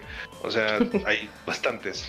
Hoy en día muchos títulos comienzan siendo el clon de algo, como están diciendo. Sí, ya ahorita todos se copian todo. Ajá, los FPS comenzaron como clones de Doom. Los juegos sandbox comenzaron como clones de GTA. Fortnite se hizo en base a características de PUBG y Minecraft. sí. Pese a que PUBG llegó a poner una demanda contra Epic alegando plagio, todos estos juegos y muchos más forman parte del mismo género que es el Battle Royale. Battle Royale. Y, PUBG salió de un mod de Arma 3, o sea. sí. Está. Sí, y de DayZ también pero todavía te la pasó en esos tiempos, en los 70s, 80s, que entre comillas las cosas apenas iban siendo nuevas. Que hubiera más coincidencia de que, oye, es que me copiaste esto así, Bill me lo copiaste porque en realidad no existía antes. o sea, cuando apenas todo estaba surgiendo. O sea, pero, ya. ahorita, pues tenemos que considerar que desde un inicio, o sea, todo esto de los videojuegos surgió a base del plagio. Por eso tenemos Pong, por eso tenemos el Computer Wars, por eso tenemos las diferentes cosas que despegaron Atari, fue a base del plagio. Entonces, o sea, el copiar siempre, desafortunadamente está implícito en la naturaleza de los videojuegos, para bien o para mal. Sí, me recuerda mucho al meme de, de que están dos artistas peleándose. Me, me copiaste mi diseño. No, tú me copiaste mi diseño. Y luego abajo están dos programadores, güey. Que saludos a los que son los que programan. Que está, güey, copié tu código. Y luego el otro, güey, no es mi código, güey. Stack Overflow, a huevo. Larga vida Stack Overflow. Yo sí, Lo, también lo he llegado a usar en el jale. O bueno, en, en otras chambas, pues no en la que estoy aquí, ¿verdad? pero bueno. Sí, eh, y bueno, es precisamente lo que está diciendo. Como sabemos, toda esta tendencia de copias viene desde la misma concepción de la industria con Atari. Bushnell fue quien sugirió que se hiciera una versión de home tennis de la Odyssey para arcades que terminó siendo Pong. E incluso él quiso patentar la idea tras haber logrado el acuerdo con Magnavox, pero para ese entonces ya había muchos clones y versiones y tampoco tuvo la mejor asesoría, asesoría legal, así que su idea pues, fue en vano. Fuentes coinciden en que Pong se convirtió en el primer juego deportivo, Gotcha en el primer juego de laberintos y Track 10 el primer juego de carreras. ¿Qué hubiera sido en la industria del videojuego de haberse logrado patentar estas ideas? No tenemos nada. Exactamente. Un evento más de este tipo sería en 1981 cuando Doc McRae y Kevin Curran presentan una modificación de Pac-Man. Esto abriría las puertas a un mundo aparte. Los mods. Pero esta, esta es una historia para otra ocasión. Ah, pinche sosa. Maldita sea. Pero mis mods. Es, es que, ok, cuando mencionaste Pac-Man y mods, o sea, no, solo me imaginé a Miss Pac-Man. Así es, es Sí, correcto. ok, ok, ok. Ahorita, ahorita se llama Pac-Mom, por favor. Sí, Pac-Man. Ya, en su tiempo. tiene botas. Ok. Ahora, ahora estamos en la prosperidad de la primera época de oro de los videojuegos. Todo el mundo quería formar parte de ellos puesto que era una mina de oro, ¿no? Todo es. Pues no. Al ser de Ah. creación reciente, muchas empresas creían que los videojuegos serían una moda pasajera que tarde o temprano la fiebre se iría y la sociedad pondría sus ojos en la siguiente tendencia que se generara. Esto explica el por qué cuando Bushnell quiso acercarse con Disney o con MCA para que fueran distribuidores de la Atari VCS, que es la 2600, dio con una pared porque ambas empresas no estaban dispuestas a hacerlo, puesto que temían que los videojuegos solamente fueran algo pasajero, algo que dependía principalmente de innovación para sobrevivir y no parecía que los videojuegos fueran pues a subsistir. Que Que- puta no usa con Disney, güey, no mames. Dato curioso, ahora sí, porque la otra vez Carlos preguntó por qué al Atari se le llamó 2600. En realidad no existe una razón específica en la cual sea el 2600. El rollo está en que, o sea, cuando se lanzó por primera vez al mercado se llamó Video Computer System o la VCS. Ajá. Y cuando hicieron una, volvieron a hacer la, la consola en los 80s, la convirtieron en de VCS a 2600 y los acabados de madera que tenía la, la caja eh, se lo retiraron para que fuera una consola más moderna. Después de eso llegaron a sacar otras iteraciones como fue la 5200 que fue una un poquito mejor que solamente salió en Japón. Y también después de eso sacaron la 2600 Junior que era una versión más compacta de lo que era la Atari 2600.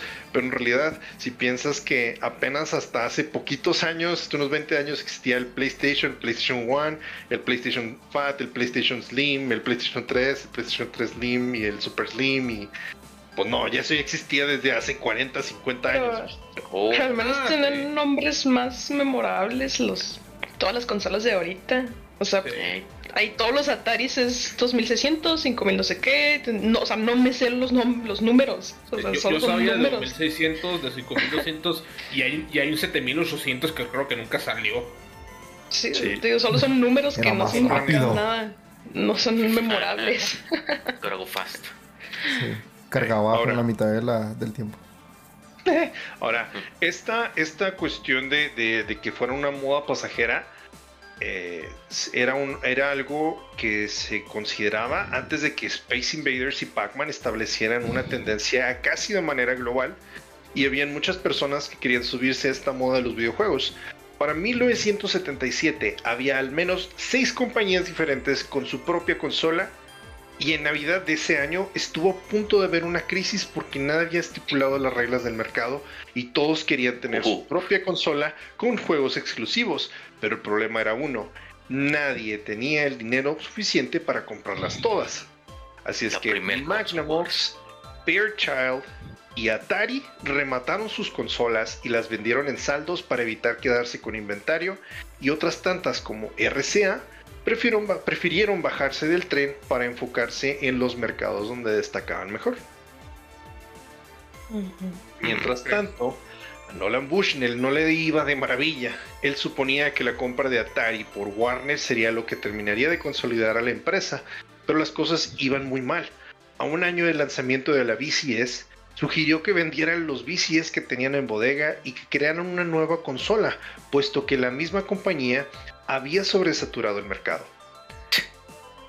Este tipo de razonamientos generó una ruptura muy amarga entre Ray Kazar y Bushnell, y este fue despedido de la compañía, haciéndole firmar una cláusula en la cual se comprometía a no trabajar en videojuegos hasta 1983. Caray.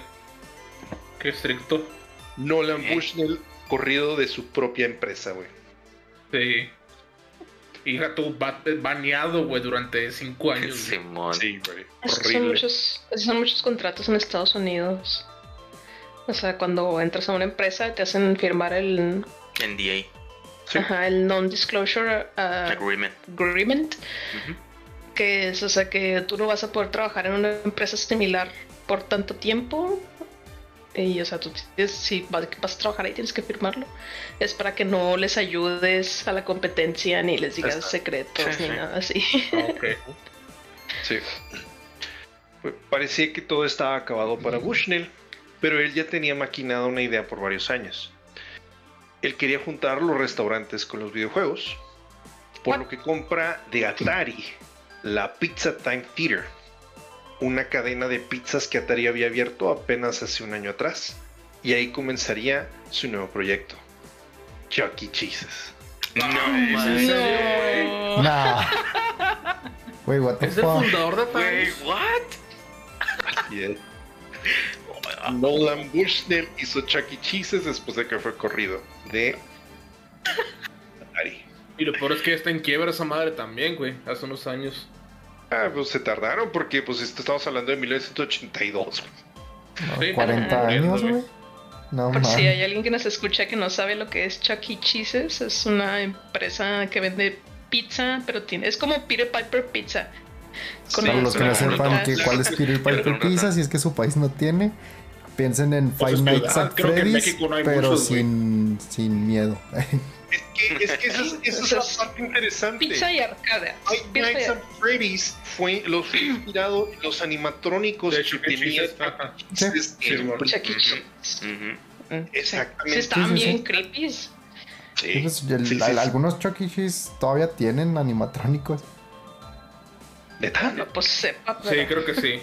Deja tú. Cristo. También, Chuck- Chuck- también Chuck E. Cheese es famoso en Estados Unidos porque si un niño juega en el área de juegos, güey, es, está asegurado al 100% que al día siguiente va a estar enfermo, güey. te creo totalmente. Está- está- está ¿Y sabes qué es? ¿Sabes qué es lo más irónico? Que su mascota es una rata. Yeah. Es Sí. la rata morada. Ajá. Una rata medio jodida. Activa Y la rata bubónica. Ok. Rata bubónica. Pues sí, está bien fea, güey. Tiene acá los ojos todos saltones, güey. T- t- Tiene plaga, güey, no mames. Y bueno, con Atari, Rick Kazar la llevó a ser la empresa más exitosa de su tiempo. No hacía más que crecer, crecer y crecer. Hasta que ya no creció más. Ah. Todos los problemas que las empresas de esta nueva industria de entretenimiento se negaban a aceptar se juntaron para crear la tormenta perfecta y en 1983 la industria de los videojuegos casi moriría por completo. Casi todos asumimos que la causa principal de la caída del 83 es por E.T., el videojuego. Muchos de, los que hemos, muchos de los que hemos escuchado del tema hacemos esa generalización al menos una vez en la vida. Pero la verdad es que el motivo de esta crisis es una serie de razones mucho más profundas, tanto por factores externos como factores internos. A ver, ¿cuáles son? Punto número uno. Primero, teníamos muchos arcades. Porque no solamente las consolas tuvieron la culpa aquí.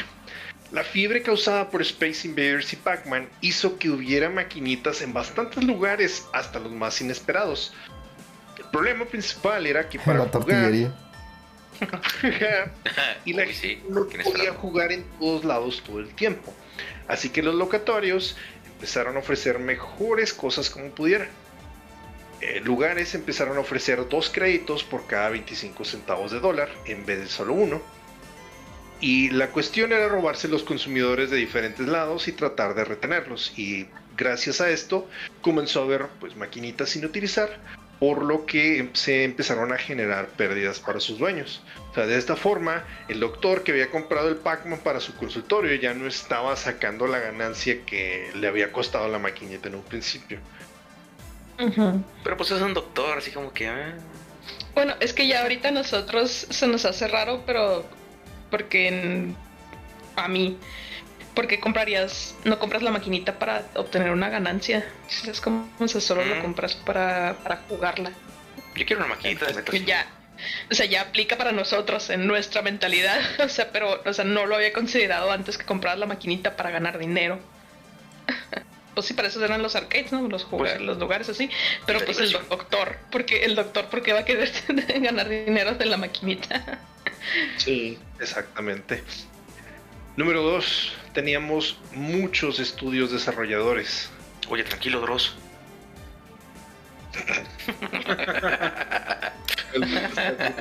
Lo dijo en voz normal. Punto número dos. El nacimiento de Activision impulsó a bastantes personas a crear sus propios estudios para desarrollar videojuegos third party.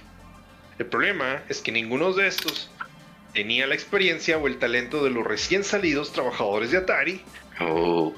Los estantes de las tiendas se empezaron a llenar de juegos bastante malos.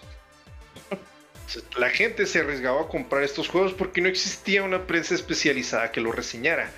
La revista Electronic Games, que fue la primera especializada en videojuegos, se lanzó en 1981. Y bueno, debido a esta desinformación, pues el mercado se saturó. David Crane, uno de los desarrolladores de Activision de aquel entonces, de los fundadores, declaró lo siguiente. Los liquidadores compraban los juegos de la bancarrota por 3 dólares. Los vendían a los minoristas por 4 dólares. Y los minoristas compra, eh, lo vendían perdón, por 5 dólares los minoristas vienen siendo tiendas como GameStop y ese tipo de tiendas. Eh, cuando iba papá a comprarle a su hijo el último juego de Activision por 40 dólares, veía que podía ser el héroe y conseguir 8 juegos por el mismo dinero. Entonces, los juegos nuevos y de buena calidad se quedaban en los anaqueles y lo que se compraba era básicamente pura basura, pura juego, puros juegos de mala calidad. Pues, hasta la fecha se sigue viendo eso de los, de los paquetes de juegos, ¿no? O sea, en el, el, para el NES había de esos que este, 50 juegos por tanto. Y eran puros juegos bien chafas, ¿no? Hasta la fecha siguen vendiendo disque el NES Classic, el, el NES Classic este, que empezó a vender Nintendo. Hay una compra pirata china que es el NES Classic que según esto tiene 600 juegos del NES. Ah, pero, pero, claro que el NES nunca llegó a tener 600 juegos. Entonces, son los mismos pero repetidos. Sí, en otro color. no, e-, eso pasaba mucho. Ajá, pasaba mucho que las consolas estas que pues sí las hacían como tipo emuladores, ponían juegos que no eran ni siquiera la consola que estaban emulando y juegos repetidos varias veces. O sea, el número uno era, no sé, Bomberman. Y el número 89 era Bomberman otra vez. Y el 322 otra vez Bomberman. Entonces se repetían muchas veces. Eh, con tal de llenar el conteo que te, dicen que tiene. Sí, porque qué niños a poner a checar que, ah, no, este juego se repite. Pues creo que no. Exactamente. Yo sí. Para, para, que para mí, niño, yo llegaba a casa de mi compa y veía que tenía el Mega Joy 3 con 56 mil juegos, güey. Decías, verga, no mames. para toda la vida. Sí. para cada momento, sí, casi, casi uno para cada día y no te, no, no, no te acabas, No te acabas. Ahora, continuamos. Número 3 dificultad creciente en los videojuegos. Conforme avanzaba el tiempo, los consumidores se volvían más prolíficos en los videojuegos que jugaban, por lo que para poder seguir vendiendo juegos atractivos era necesario aumentar la dificultad de los juegos que los estudios desarrollaban. Cállate, pupi, no digas nada. Esto conllevó a que solo los jugadores más dedicados pudieran disfrutar de los videojuegos, creando un nicho que con el avanzar de los años sería estereotipado y estigmatizado hasta no hace mucho tiempo. Cállate, pupi. Gracias a que empezaron a quitar esa, esa acepción del gamer. Número 4. Crisis del petróleo del 79. Ah, caray. Ah, caray. Yes. Sí El tiene golpe de sentido, estado ¿no? Por plástico. Irán. El golpe de Estado en Irán, uno de los principales exportadores de petróleo en aquel entonces, y la posterior guerra con Irak, hace que el precio de los barriles de petróleo aumente casi inmediato, por lo que no todas las personas podían alcanzarse un lujo como lo era una consola de videojuegos. Está ocurriendo, en ese momento ocurrió básicamente lo que ocurrió ahorita. Rusia invadió Ucrania y empezó a dispararse el precio del petróleo. Y se dispara el petróleo, se dispara la gasolina y se dispara absolutamente todo. La tortilla, no. Los pinches limones, ya sé. Los Los limones. Absolutamente todo. Y, y Maldita sea. quinto, al menos externo, eh, tenemos el VHS. ¿La videocasetera? ¿What? Yes. El VHS se lanza en 1976 y revoluciona la, forma- la forma de consumir películas. Los consumidores promedio diferenciaban los VHS de las consolas de videojuegos por su interactividad y no pensaron que fuera tanta pérdida el sacrificar pues, la interactividad. Así que el VHS fue ganando terreno en el mercado porque pues ya no tenías que pagar cada vez que fueras a ver una película, o sea, lo comprabas una vez y la veías cuantas veces quisieras, ¿entiendes? No, y luego co- compara la cantidad de videojuegos que había en ese momento con las películas que existían en ese momento, pues Sí. películas era una mayor librería, ¿no? O sea, No, y Sí, aparte, aparte también ahí comenzó lo que era el, el- los blockbusters, ¿no? O sea, todas estas compañías que era la renta de películas. Ah, O sea, sí, cosa, cosa que eh, creo que no, no podías hacer eso con los videojuegos, o, men- o al menos no en ese momento. Sea, eventualmente fue cuando ya lo empezaron a, a agregar en el repertorio de, de estas tiendas de, de video. Pero el enfoque principal era ese, películas. Entonces sí era algo más, como dices, era algo que podías hacer como... que te daba más y realmente era menos lo que tenías que pagar. O sea, porque no tenías que comprarlo a fuerza, sino que es nada más la inversión de la videocasetera y pues la renta eventual que harías con las películas, ¿no? Regresándolas en tiempo y todo esto, pues la, la carga o el, o el dinero que gastas es mínimo Sí, por mayor entretenimiento. Y- Exacto. Todos estos fueron factores externos, pero eso no significa que Atari haya sido inocente en todo esto. Hay dos grandes hierros que ayudaron a clavar el ataúd y ambos estuvieron impulsados, impulsados por lo mismo. El Dinero. ah, dinero. Por el cochino dinero. Y guáchense, güey. Esto es así que te vas a quedar con cara de. Ah, güey, es neta. Primero que nada, y antes de llegar a E.T., güey, porque, y te juro, E.T. no es el único juego malo, güey, o, o la- el único eh, villano en esta, ¿cómo se llama? En esta triste historia. La sobreproducción de Pac-Man. Ujú, Ok.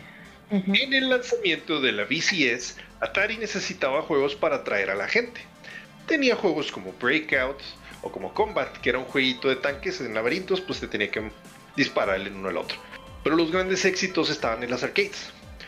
Fue por eso que en 1980 se creó un port de Space Invaders que, a pesar de no ser igual al original, tuvo la suficiente calidad para ser exitoso. Lograr este tipo de ports ofrecía una ventaja bastante buena para Atari. Atraería a un nuevo público que se motivaría a comprar una consola. ¿Para qué pagar para jugar en un local de maquinitas si puedes tener lo mismo en tu casa? Y es este éxito de los ports que hizo que tuviéramos eh, pues el Adventure para también para la VCS, Nice. porque precisamente venía de Colossal Cave Adventure de PC, pero debido a las limitaciones de eh, la consola, pues bueno, eh, Warren Robinet terminó haciendo el Adventure, que es, es el juego del cuadrito y que avanza por laberintos y pues todo eso ya lo conocemos. Pero también nos trajo uno de los peores juegos de la historia. El juego de Pac-Man para la Atari DCS no solo es más feo por las limitaciones técnicas de la consola, sino que era objetivamente peor. De los cuatro fantasmas que te perseguían, pasaron a ser solo dos. ya no quiero Ah, no manches. Ya no Espérate, güey. Espérate, espérate. Pone más chido, güey. Ni siquiera los dos fantasmas podían aparecer al mismo tiempo, por lo que los se alternaban para poder aparecer. Oh, se espérate, entonces en un cuadro aparecía uno y en el otro aparecía el otro. Así es. Ah, no manches. Así es. Ok. Bueno, ¿y cómo llegamos a esto? Bueno, existe este dicho que reza que las consolas no son más que máquinas de afeitar y el verdadero dinero se gana vendiendo las navajas. O sea, los juegos. sí. Pues a Atari se le había olvidado la palabra fracaso y decidió contratar a un programador, Todd Fry, para que él creara el port. El trato fue bastante jugoso. Se le pagaría una comisión por cada cartucho producido y no vendido. Oh, mames. eso, eso- eso suena muy malo, o sea, muy extraño. Sí, sí, Es, un- es una laguna en el contrato bastante enorme. Todd Fry se rajó una feriezota, ¿eh? O sea, Sí, eso no, que pues. Sí. Bueno, se confiaron en el gran éxito de la empresa y la fiebre de Pac-Man y, pese que habían logrado vender 10 millones de consolas de VCS, se produjeron 12 millones de cartuchos, pensando que no solo todos querrían tener Pac-Man en sus casas, sino que otros tantos más se animarían a comprar la consola para no perdérselo. Wishful thinking. Demasiado optimistas. Sí. Nunca en la historia se ha llegado a saber de un juego que absolutamente todos compren y Pac-Man fue el primero en demostrarlo. El Henry. Atari No. perdió millones de dólares por la inmensa cantidad de devoluciones realizadas por consumidores decepcionados del juego. Obviamente. Sí, claro. Ah, o sea, mames. esperaban Que lo estaba mismo y- todo, estaba todo feo, pues sí. No, es horrible. Busquen, en serio, busquen gameplay Atari, VCS, Pac-Man. Yo lo he visto y, y he visto que está feísimo. Oh, está, Pero- la palabra, está ojete, güey. Está horrible el maldito port. Yo no sabía lo de los fantasmas, eso sí. Sí. No, no. Sí. Pero oye, ah, decías que no hay ningún, en la historia nunca ha habido alguien que tenga este, un juego que todo el mundo compre. Pues cuando salió recientemente el Switch, había gente, reportó Nintendo que había más, había más jugadores que habían comprado el Zelda de Switch que gente que había comprado el Switch. No mames. O sea, no, como no, como el Switch está como en escasez al principio cuando salió, había Sí, man. mucha gente que había comprado el juego, pero no tenía la consola, güey. Ah, Tenía el qué Switch. loco. O sea, te- tenías, se le llama attachment rate. O sea, de cuánta gente este, que tiene el Switch este, tiene la- el juego. Pues el attachment rate del Breath of the Wild el primer mes creo que era el 110%, algo así. Ah, la madre, eso Su no lo madre. sabía yo. Sí, güey, Simón. Pero pues fue un mes, ¿verdad? O sea, Sí, man. Simón. No manches. O bueno, segundo y último clavo en esta ataúd llamada Crash del 83. Oye, te voy a preguntar, ¿Todd Fry se aventó el port solo? Sí, Todd Fry se va por solo. Mm, pues con razón. Sí, no, en ese entonces era casi, digo, eran juegos programados por una sola persona casi, güey, siempre. Como el Dating. Como lo, exactamente como lo vamos a ver aquí. Sí. En enero de 1982 se iba a estrenar E.T. en los cines. Y Atari pensó que hacer un videojuego de esta historia sería un gran éxito. Eh, y de hecho pensaban que si no lo sacaban en Navidad antes del estreno, entonces no valía la pena sacar ese juego. No contaban con los recursos para hacer algo bien, pero los ejecutivos querían algo inmediatamente. Así es que contrataron a Howard Warshaw, un desarrollador que había creado, Raiders of the Lost Ark con un éxito medio y no era su primer juego, ya había tenido un juego que se llamaba Jar's Revenge antes de eso y también le fue más o menos bien. Y le dieron del 23 de julio al 1 de septiembre para crear el juego. Un mes, güey. Cinco semanas, güey. Este, Cinco Cinco semanas. Warshow confiesa que no sabía qué tenía en la mente cuando acordó trabajar en el juego. Luego platica que le dijeron, tienes una semana y luego te vas a presentar en el aeropuerto para que te vueles y pues presentes la idea directamente con Steven Spielberg. No manches. Güey, Con no Steven mames. Spielberg, güey. Y pues sí, llegó, se presentó, pues esta persona está muerto de los nervios, ¿verdad? Claro. Eh, le presenta la idea y pues él estaba muy nervioso y después de un tiempo de analizarlo, Spielberg le pregunta, ¿no puedes hacer algo más como Pac-Man? Ah, pues era lo que conocía, ¿no? Supongo. Ya, sí, pero mira, toma en cuenta esto. Eres una de las mentes creativos más impresionantes y más grandes del siglo XX y sales con que quieras hacer una copia de algo más. Pues. Yo sé, te puedes defender con que no es tu área de expertise, ok, está Ajá. bien, pero de todas maneras como que, güey. Es igual, o sea, también, o sea, pues si se lo presentas y si le gusta, que bien, y si no, pues también, va, pero. Él, de una manera menos agresiva, sí le, le trató de decir que, pues, hay que aprovechar que la película será única para hacer, pues, algo igual de único. Entonces dijo, no, pues, sabes que, pues sí, tiene razón, lo convenció. Así que, pues, puso manos a la obra. Su vida se convirtió en codificar. Despertaba, ya estaba pensando en el código del juego, este, manejaba, este, y no importaba dónde estuviera, digo, en el trabajo, en la casa o en el carro. De hecho, como- una vez casi choca por no prestar suficiente atención al camino, por estar pensando en el código del juego.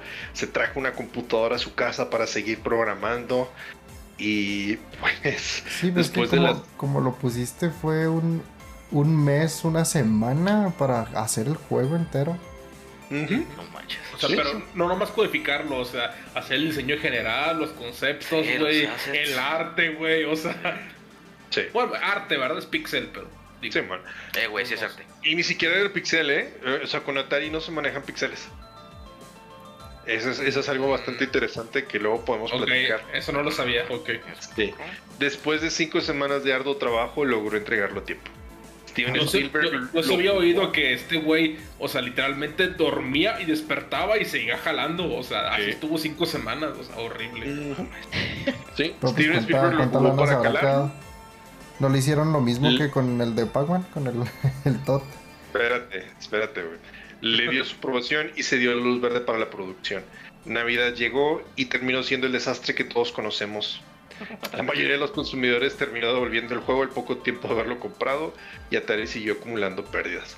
Se le, culpió, se, perdón, se le culpó a Warshow de este revés y no volvería a encontrar trabajo en la industria del videojuego jamás. No, No mames. Hmm. De hecho, se volvió psicoterapeuta. Después aprendió edición de video y audio, hizo documentales y también escribió libros. Ok. Qué rollo. Siguió siendo creativo. Pobre vato. Sí, sí, la neta, pobre vato. Y pues, recasar, avergonzado, terminó mandando a sepultar los cartuchos sin vender en el desierto de Álamo Gordo. Que eso fue un, mito, eso se fue algo que fue un mito y se comprobó hasta hace más o menos unos 10 años, ¿eh? O sea, Sí, no, no tiene mucho de que se hizo, de que el mito se volvió realidad. y, y es porque encontraron cartuchos enterrados en el desierto de, de Alamogordo, o sea, encontraron así los cartuchos así Sí, bueno, enterrados. sí. Irónico, ¿no? Eh, El lugar, el lugar de la bomba atómica, donde Higginbotham tuvo la primera idea que impulsó el nacimiento de los videojuegos, también fue el lugar de descanso final de los mismos. qué poético, qué rollo. Wow. Pero ta- también habían producido muchos cartuchos de E.T. y no, o sea, esperaban que se iba a vender como pan caliente. y Sí, claro sí, no, estaban seguros de que no, pues es que pues Spielberg es un chingón y pues es una película que va a ser muy buena, entonces a huevo va a vender el, el juego. Oye, Y para mí digo, que y se le, se olvidó prender la consola. ¿Cómo? Para mí que a Spielberg se le olvidó prender la consola y se le olvidó que tenía que jugarlo y nos... No, sí, está chida. Sí, no, sí, claro, sí. Vi- Vio el sprite E.T. y dijo, sí. sí, mo. Se parece, sí. sí. ¿Alguno no ha visto el gameplay de ese juego? Y yo Sí. sí, Sí. no mames. Horrible, güey, es, es cringe, güey, es cringe, horrible. Cringe. Ah. En 1982, Atari anuncia a sus accionistas que los cálculos que les anunciaron estaban incorrectos y que en vez de crecer un 50%, el siguiente año solamente crecerían entre el 10 y 15%. La confiabilidad de inversión de los videojuegos comenzaba a disolverse y las acciones de Warner Communications bajaron en 33%. En 1983, Atari había acumulado 536 millones de dólares en pérdidas. En En esa 1984, época, güey, no mames. Sí. Warner Communications vendría la compañía de Atari. En 1985, nadie quería hablar de los videojuegos. La gloria de Atari, la primera edad de oro de los videojuegos, había terminado. Bien. Ay, yo Ah, creo, ¿Quién yo quiero compró que hables de- Atari, güey? No sé quién lo compró. Digo que ese se, lo- se los busco para la siguiente. Para la siguiente iteración de la historia. Pues bueno, ya haciendo un poquito de reflexión. eh, E.T. en realidad no tuvo la culpa del fiasco, pero sí fue la gota que derramó el vaso para que ocurriera la tragedia. Y pese que esto ocurrió hace casi 40 años, estos errores a veces perduran hasta nuestros días. Los videojuegos avanzan de manera acelerada y todas las innovaciones son presentadas actualmente en la E3. Y antes de que existiera una convención específica para videojuegos, estaban en la Consumer Electronic eh, ¿qué? Symposium o ah, no me cómo se llama, la CES, pues. La industria ha avanzado a tal grado que la expectativa y el hype siempre es lo que vende. Todo hacia adelante. Si no está a la vanguardia, está obsoleto. Y la preservación de todo esto es un tanto más complicada comparado con la música o las películas, puesto que los videojuegos son una cantidad de código que hay que leer y la tecnología de hace 10 años no es la misma que la de ahora. Por lo que no solo es obsoleta, o sea, es incompatible. Y o sea, es por esta razón que tenemos que en este hoy en día que los juegos de el PlayStation no pueden ser leídos por un PlayStation 4, porque la arquitectura de la consola es bastante diferente. No, y, Solo- y y sí pueden integrar la tecnología, pero es un costo adicional que ellos Ah. dicen, no, ¿para qué? Sí, no vale la pena la inversión. Ajá. Ajá. Y solamente nos quedan de dos sopas, remasterizar o emular. Ajá. El, el remasterizado ocurre con cierta frecuencia, cada vez, de hecho es más normal, eh, para continuar preservando eh, a costo del precio de un juego nuevo. La emulación puede ser una solución, pero hay una línea muy delgada que la separa de la piratería. No por nada tenemos a grandes empresas como Nintendo tumbando páginas que se dedican a preservar este tipo de archivos, donde en realidad el error de estas personas es capitalizar con todo esto. Sí. Pero, ¿quién se acuerda de la Channel F? ¿O quién se acuerda de la RCA Studio? No. Mm. Tenemos, No, tenemos no. por ejemplo, la Atari Flashback, que pues, la- ahorita está aquí, la han vendido por así cuando estuvo la fiebre de las consolas mini retro. Eh, pero pues solamente es una probada de lo que en aquel entonces era la Video Computer System. eh, que de hecho se dejó de producir oficialmente a nivel internacional en 1992. Y también tenemos los casos de la, de la NES Mini y de las Genesis Mini. O sea, solamente emulan, pero no reproducen los juegos. Todo el resto de las consolas ni siquiera es un clásico, es retro. Como si se trataran de una categoría totalmente diferente. O sea, no, no dices, ah, sí, el ColecoVision es una consola clásica. ¿Verdad? Pues, No, no, no no, es creo retro. no. Exactamente. A los videojuegos se les da a olvidar fácilmente. Pero no Sí. todo estaba perdido. Mientras que en Estados Unidos los videojuegos permanecían en la penumbra. En el resto del mundo surgían nuevas ideas que habían sido impulsadas por Atari en sus años de gloria. Y es así como en Europa, un solo hombre llamado Clive Sinclair daría pie al boom del desarrollo independiente a manos de una computadora, la ZX Spectrum. También se avistaba el amanecer de un sol naciente a lo lejos desde el lejano oriente, y juntos traerán un boom que perdurará hasta nuestros tiempos. El Fénix renace de las cenizas y salva al mundo. El Fénix renace, en efecto. El héroe regresa. Y como resurgió, esa es historia para el siguiente episodio. Esa es historia de otro pit. Excelente. Así es, amigos. Muy bien. Oye, oye, este, no sé si te sabes la historia del Sword Quest de Atari. No me suena eso. Es una serie de juegos que creó Atari. Este. Y son. Bueno, fueron famosos, no fueron, fueron un éxito, pero fueron famosillos porque. Fueron, eran cuatro juegos que era la, la saga era Sword Quest. O sea, como Quest de espada. Este, y eran cuatro juegos que se llamaban eh, Earth, Earthworld, Fireworld, Waterworld y Earthworld. O sea, como mundo de aire, fuego, tierra y este Avatar, viento. Ajá, sí. Y, los- y se supone que la pila de esos juegos era que eran juegos como tipo aventura, como tipo adventure. Este. Y si pasabas el juego, te, te- como que te dan ciertos acertijos que tenías que llenar en un cómic que incluía cada juego. Total, si cumplías, si cumplías los acertijos y los mandabas a una, a una dirección de Atari, puedes entrar a un concurso donde puedes ganar un premio. Cada uno de los cuatro juegos tenía un premio y era un tesoro real. O sea, así de hecho de oro, me refiero. Eh, eran, el primero era un talismán de que era 18 quilates. Quilates. de- sí, de, de oro sólido, con diamantes y todo el pedo. La madre. ok. Y luego un, un cáliz que también era hecho de oro y platino, con gemas, ¿verdad? Diamantes, rubíes, zafiros, perlas. Y luego una corona, igual con sus gemas preciosas. Y una que se le llama piedra filosofal, que Sí, también es una, este, una piedra así de 18 quilates de oro en una caja con piedras preciosas. Has de escribir los horrocruxes, Homero. Casi, casi. O sea, pero o sea, e- eran tesoro literalmente que cualquier gamer podía jugar si ganaba el concurso. Este.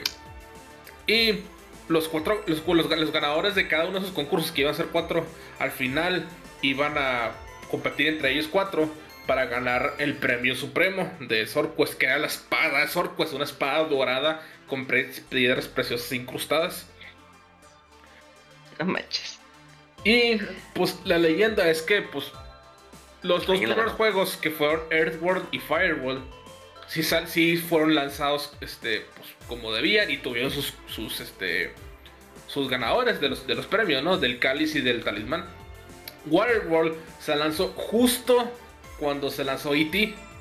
Oh. un poquito después, entonces nunca se tuvo la competencia del, del y Fireworld, Air, Airworld, perdón, el último juego nunca se lanzó. No manches. Entonces son tres premios que nunca vieron la luz del día, que era la corona, la piedra y la espada. La espada. No mames. Y hay mitos, hay leyendas urbanas de que esos premios los tiene el dueño, el que fue dueño de Atari después de que fue vendido. Ricasar. Ah, después de que fue vendido. Ajá, después de que fue vendida. Ok. Este, dicen que a la oficina tenía la espada así incrustada de oro. Así colgada. Oh, Dicen. no manches. ¿Y la espada? Ah, venía con Atari. sí, sí, es toda una leyenda la espada, o sea, porque ya después nunca volvió a aparecer. Ah, Hay fotos de una revista donde sí la tenía Atari, pero mm, ya después de eso nunca se supo qué pasó. Vaya, no sabía eso. Eso. Sí, sí, es toda una leyenda ese pedo. Wow, qué interesante. Diablos, sos. Bueno.